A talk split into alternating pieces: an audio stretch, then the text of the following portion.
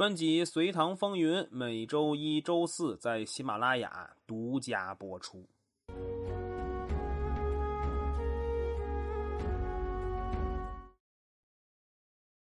上一期咱们是最后一期讲大兴城，以后还会讲吗？啊，肯定还会提，但不会像这前八期啊讲的这么细致了。上一讲结束，我也说了，絮絮叨叨，总共讲了八期大兴城。呃，上一次这么做的应该还是施耐庵写《水浒传》，写了武松十回，所以后世也称写武松这段啊叫五十回。我也臭不要脸的蹭个热度，叫长安八七。八七，霸气，也挺好。长安城确实挺霸气的。好了，言归正传，这一期不讲长安城了，该讲讲隋文帝开国之后的其他重要举措了。咱们把目光拉回到隋文帝开国啊，在开国典礼上，隋文帝干了许多事其中一件就是宣布新的政府的组成名单咱们不说宣布的是谁啊。这具体用人，咱们会单独有一个板块去说。这个名单有什么特别的呢？他们分别是由尚书省、门下省和内史省，以及尚书省所管辖的六部长官组成。哎，如果有学过历史的朋友们应该知道了，没错，这一期我该聊三省六部制了。隋文帝宣布新的领导班子的组成，意味着一件事就是北周实行的六官制度被彻底废除了。之前提到过啊，杨坚虽然是北周的臣子，但对北周制度进行大刀阔斧的改革，他也并没有手软过。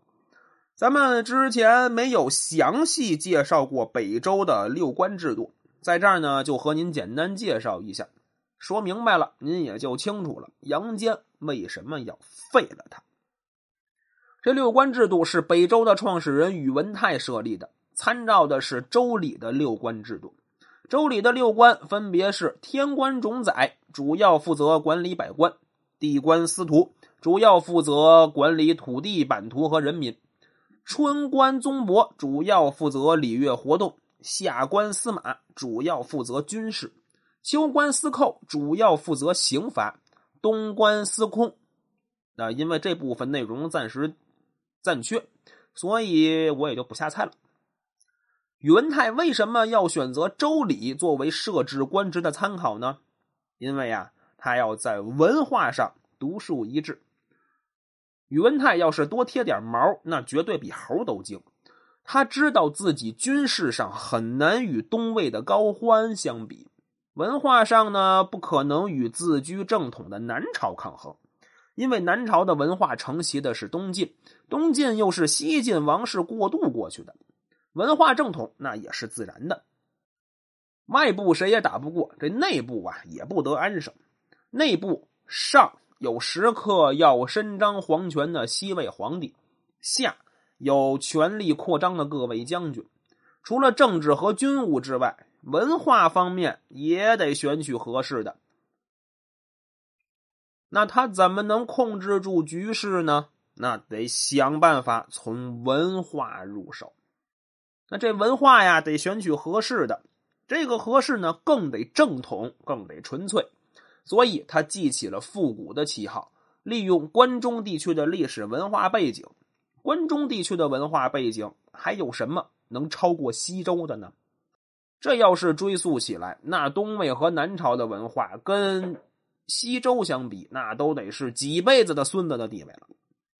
但他不是完全使用了西周的文化呀。就比如在官职设置上，虽然采用了周礼的六官，但也只是采用他的名号。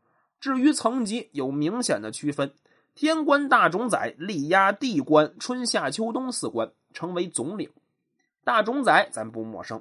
咱之前说的宇文护做的就是这个位置。宇文泰设立的目的就是给自己把持西魏朝政一个冠冕堂皇的理由。这大冢宰确实让宇文泰抓住了西魏的政权，但弊端也显露了，就是权力太大了。从宇文护身上就能看得出来。所以周武帝诛杀宇文护，大冢宰的权力呢？在这之后基本就被废了，不能再统领武官了。不仅如此，大冢宰下属的御正大夫啊、纳言大夫啊等官职，那直接听命于皇帝。这些官职听着耳熟吗？杨坚篡权的时候，就是这些官发的力。这种改革呀，没能够冲破六官体制的框架。简单说，就是改的不彻底。而且北周的官职本身就是嫁接的，学的那是不伦不类呀。官职设置中不仅有刚才说的参考西周的官职设置，还参考了秦汉时期的官职设置。所以，著名历史学家陈寅恪先生用“非驴非马”来比喻，嗯，还是挺形象的。隋文帝经历过北周的官职，也明白六官制度的弊端，所以改那是必须的。设置官职不是为了分我杨坚权力的。所以他决心参照北齐的制度，破旧立新，同时吸收南北朝三省制的优点，加以精简整顿，让官职呢更加整齐规范，从而保证大隋帝国的良性运转。那为什么南北朝的三省制能脱颖而出呢？这个就得从三省制的起源说起了。您听我给您导啊。说这秦始皇兵吞六国，啊，倒的有点远啊，没事我快点说。让华夏一统之后啊，设有丞相。汉朝初期承袭秦朝制度，同样设有丞相。丞相地位高啊，对皇权呢是个威胁。汉武帝时期，为了巩固和加强皇权，继位不久就用贤良文学之士给他们增设职位。增啥职位呢？侍中、给事中等职位，这些职位有什么特别的呢？他们能出入禁庭，就是能直接找皇帝说事儿。这样的好处就是丞相不能大权独揽了，毕竟商量事情的权利呀，让这些人拿走了。不仅如此，汉武帝还用宦官为中书业者，掌尚书之职。您可注意啊！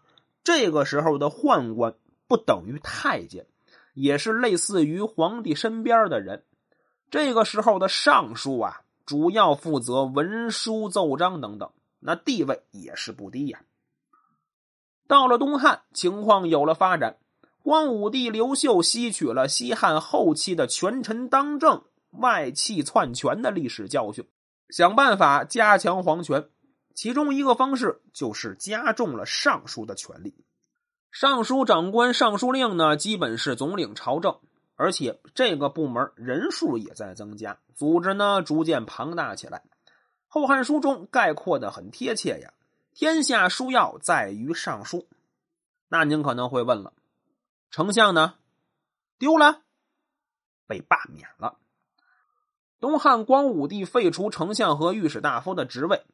那会儿，御史大夫在西汉相当于副丞相，而设立三公，就是太尉、司徒和司空，他是担任宰相的职位。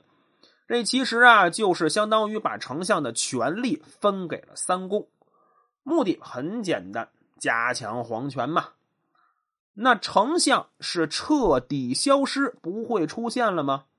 并不。这么一个一人之下万人之上的好东西，谁最喜欢呢？对，篡权的人，在魏晋以来，基本要篡权的人会罢免三公，设置丞相或者叫相国。等到篡位成功之后呢，取消丞相，重新设立三公。这么做过的有曹操、司马师、司马昭、齐高帝、梁武帝、陈武帝，当然还有咱们一直在讲的隋文帝。简单介绍一下丞相的情况，那咱们再来说尚书机构的演变啊。回来，尚书机构在东汉称台，魏晋以来才叫省，就是尚书省。而且咱们也能看出来，虽然东汉的时候人家叫尚书台，但基本上和秦汉时期的宰相很像。魏晋以来，对于尚书省的权力有所约束。参与商讨朝政的权利呢，基本转移了，转移到另外两个部门，就是中书省和门下省。尚书仅仅负责执行而已。呀，得不这么多了，这一期的知识点也不少了。那中书省和门下省，咱们就下一期再说了。哎，结束的是不是很突然呢？那我们下期再见啊！